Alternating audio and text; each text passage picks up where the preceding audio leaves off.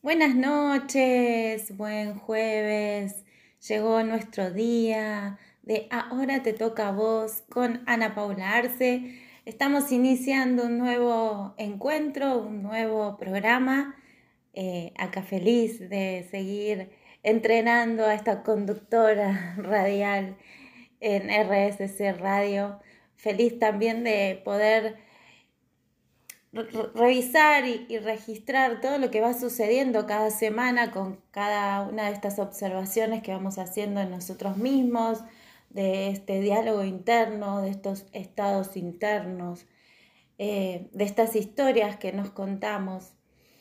Así que acá vamos a iniciar nuestro día, nuestro programa Espero que te quedes hasta el final, ahí en donde estés, en ese rinconcito del mundo que conectes ahora en vivo o luego grabado. Esto va a quedar ahí en Spotify de la radio y también lo puedes encontrar el link para poder acceder a todos los programas anteriores en la bio de Instagram de mi cuenta personal, anapaula.arce. Ahí vas a poder también encontrar los eh, programas anteriores. Bueno, vamos a empezar. Hoy eh, traje una dinámica distinta, vamos a empezar diferente, así que ahí te cuento mientras escuchamos buena música. Y como estamos en esta autoobservación, sobre todo en la de ir conociendo más a fondo nuestro mapa mental, esta manera que tenemos de interpretar, de captar el mundo, de interpretarlo a través de nuestras historias, a, través de nuestras experiencias, ese proceso interno que hacemos que después lo expresamos en comportamientos, en conductas. Tiene como una parte en donde podemos analizarlo, eh, racionalizarlo, ¿no? También está la parte en la que lo sentimos, lo experimentamos en el cuerpo, en nuestras emociones.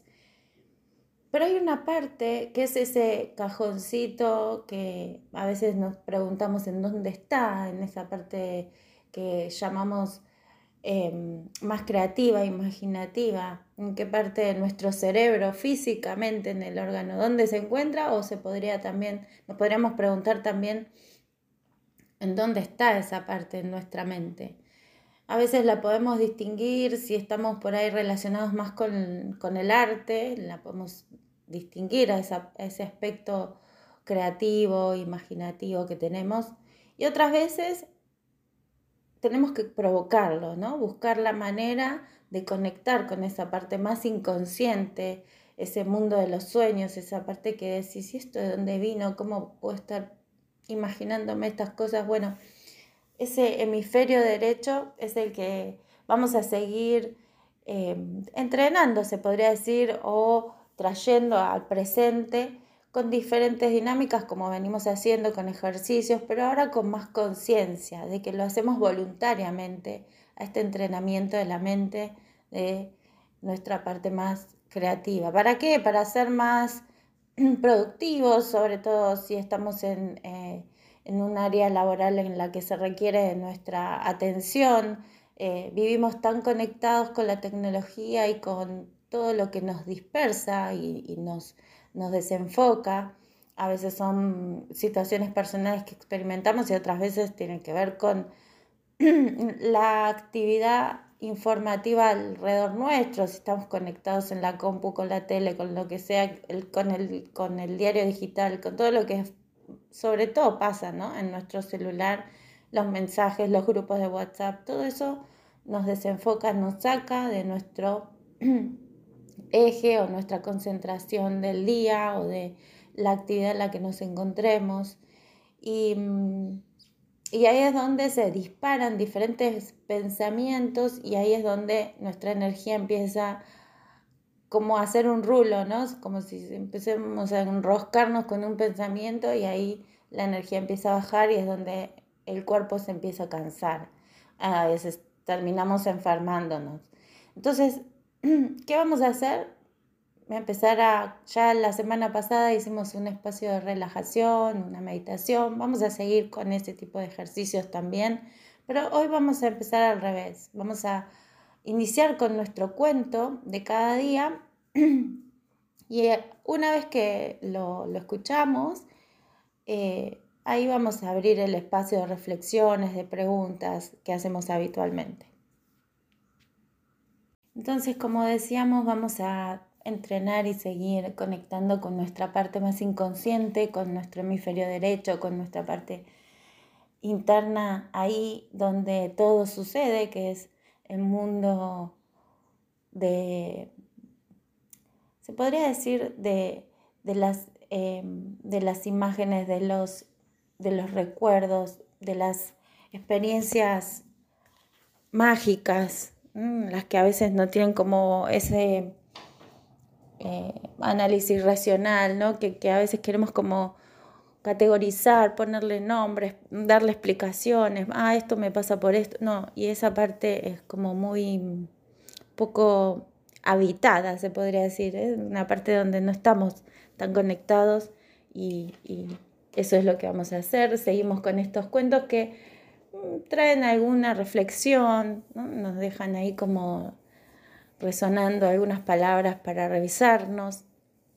El que elegí hoy se llama Aprender a perder. Carlos miraba desde la grada los últimos minutos del partido de su hija. A sus 16 años acababa de fichar por un equipo juvenil de fútbol que aquella tarde estaba ganando por 1 a 0. Cuando el árbitro pitó el final del partido, las jugadoras fueron a abrazar a sus rivales orgulloso con el debut de su hija, aunque el único gol lo hubiera marcado el equipo contrario en propia puerta, Carlos la esperó frente a los vestuarios para volver con ella a casa.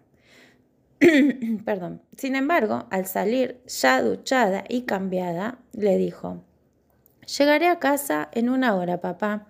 Tenemos una merienda con el equipo. Claro, supongo que quieres celebrar la victoria con tus compañeras. Voy con ellas, sí, pero también con las rivales. De hecho, las invitamos a merendar. ¿Cómo es eso? preguntó sorprendido. Es una regla de Joan, nuestro entrenador. Los que ganan invitan a merendar a los que pierden. Entiendo, se trata de consolarlos en la derrota. Una voz cascada sorprendió a Carlos, que al girarse descubrió a un anciano en chandal. Al contrario, de lo que se trata es de aprender de los que pierden. Por eso mis chicas pagarán la merienda.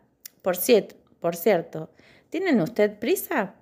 Acostumbro a subir ese monte desde los partidos en nuestro campo y me gusta ir acompañado. Carlos resopló agobiado a la vez que valoraba la pequeña montaña justo al lado del estadio. No tendría más de 200 metros de altura, así que se podía subir y bajar en una hora. Para no ser descortés, aceptó la invitación y los dos se encaminaron en silencio por el sendero. Cuando ya habían cubierto la mayor parte de la cuesta, Joan explicó, una vez al mes pido a las chicas que suban y bajen esta montaña. Es parte de su formación vital, igual que invitar a las perdedoras, ¿no? Dijo Carlos que no entendía qué sentido tenía subir y bajar un monte más allá del ejercicio físico. De hecho, se trata de lo mismo. La montaña es una metáfora de la vida y nos enseña a, ganar y a perder. Durante la primera mitad de la vida subimos la montaña y vamos ganando cosas por el camino. Acumulamos conocimientos, posesiones, éxitos.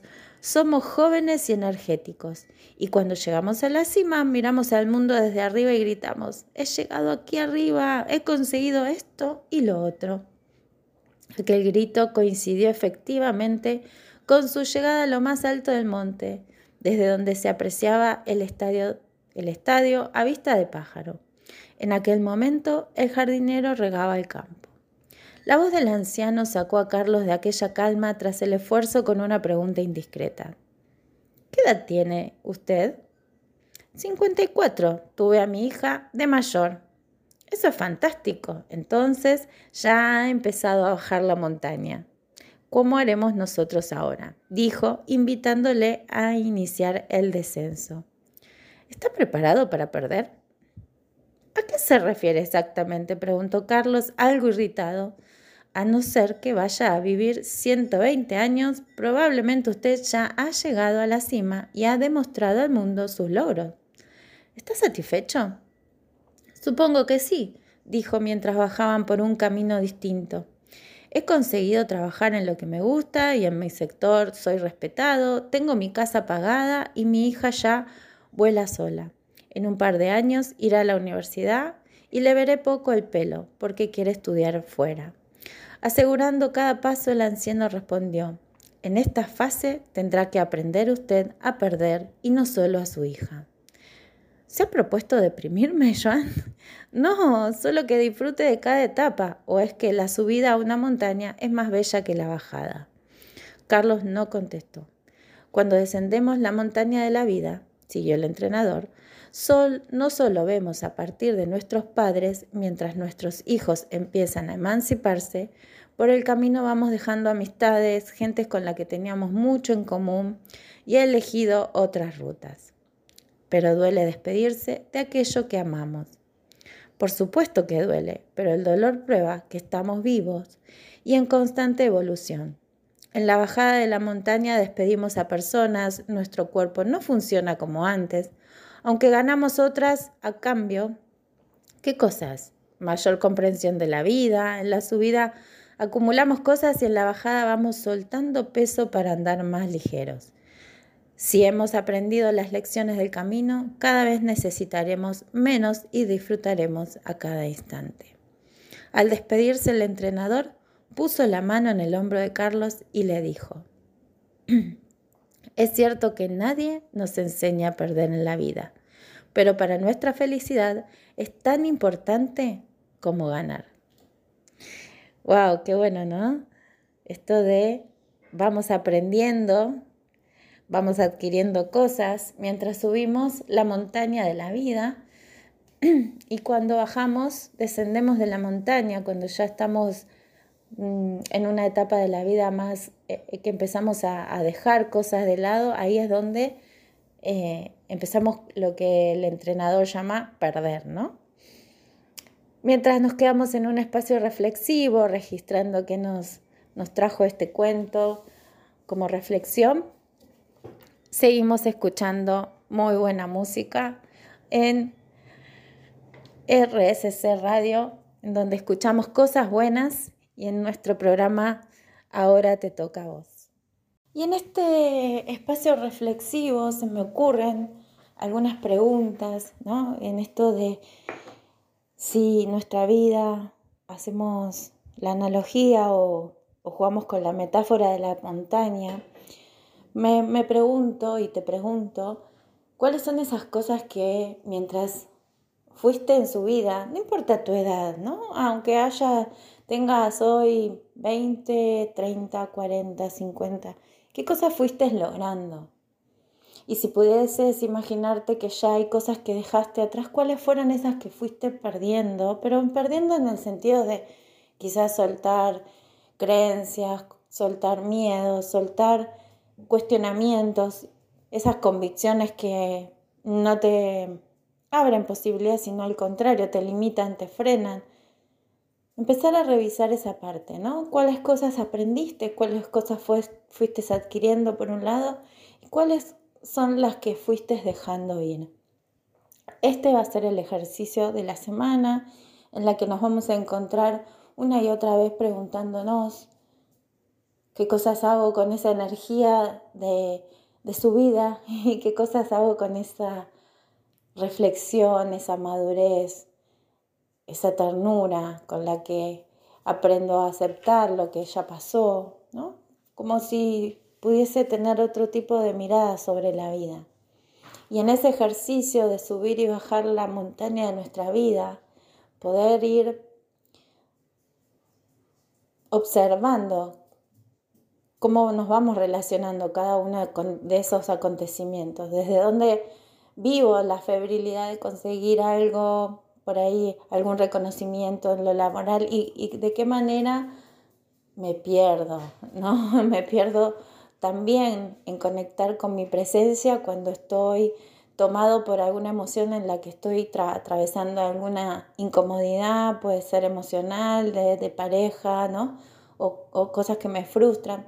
Y, y, en ese subir y bajar de la montaña, en ese ir y venir con las cosas que consideramos logros y con las cosas que consideramos pérdidas, cómo me voy relacionando, cómo me voy sintiendo, qué tan conectado estoy con lo que aprendo de cada situación que se va presentando.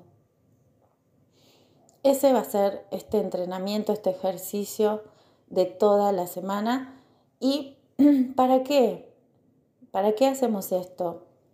Para traer conciencia, para despertar a nuestra parte más profunda, esa que está experimentando pero a la que no le ponemos mucha luz. Por eso es a través de una experiencia que despierte nuestro hemisferio derecho, nuestra creatividad, nuestra imaginación, esa parte más lúdica de cada uno de nosotros, empezarla a despertar, que nos traiga la información, esa información que está, pero que no le damos mucha bolilla. Es como que es la vocecita de la vocecita, se podría decir, ¿no? Si está presente en nuestro diálogo interno, y, escuchamos nuestros pensamientos, hay algo más de fondo que está refiriéndose a, sobre eso que estamos pensando también o nos estamos diciendo.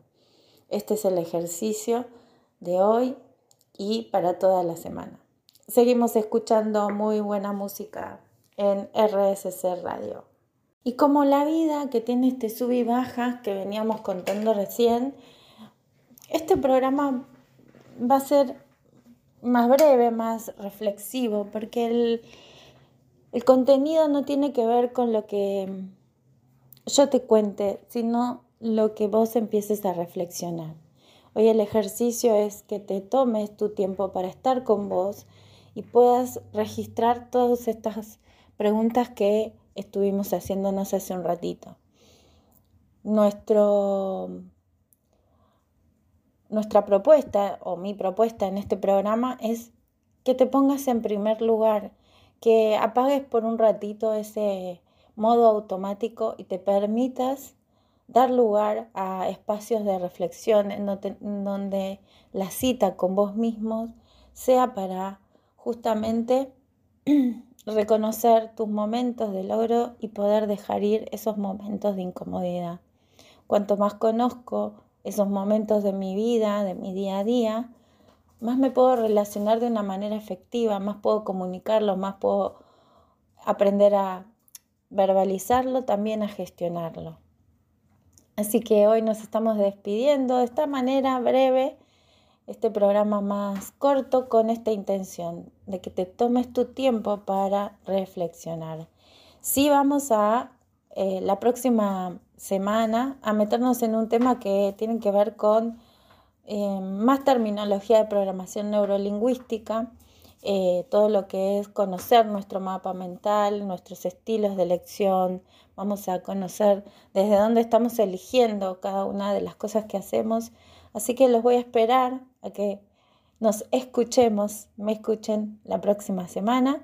Este viernes, mañana, 14 de abril, voy a estar dando una charla con mi compañera Cris Aleño, eh, donde vamos a estar dando algunos tips para desarrollarnos como entrenadores justamente en programación neurolingüística.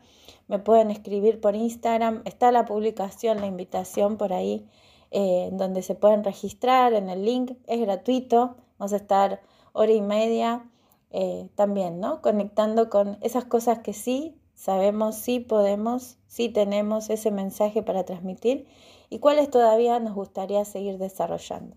Así que si te interesa, sos máster en programación neurolingüística, querés seguir entrenándote para poder enseñar, facilitar, eh, estar en audiencias más grandes en donde puedas incorporar recursos, este seminario virtual es para vos. Mañana 14 de abril, 19 horas de Argentina. Ojalá que te unas, ojalá que nos escuchemos la semana que viene. Seguí en esta lista de registro de todo lo que ganaste y todo lo que perdiste en este camino de la vida hasta acá, solamente para ponerle más conciencia, despertar nuestra parte más creativa. Nos estamos viendo. Un beso grande.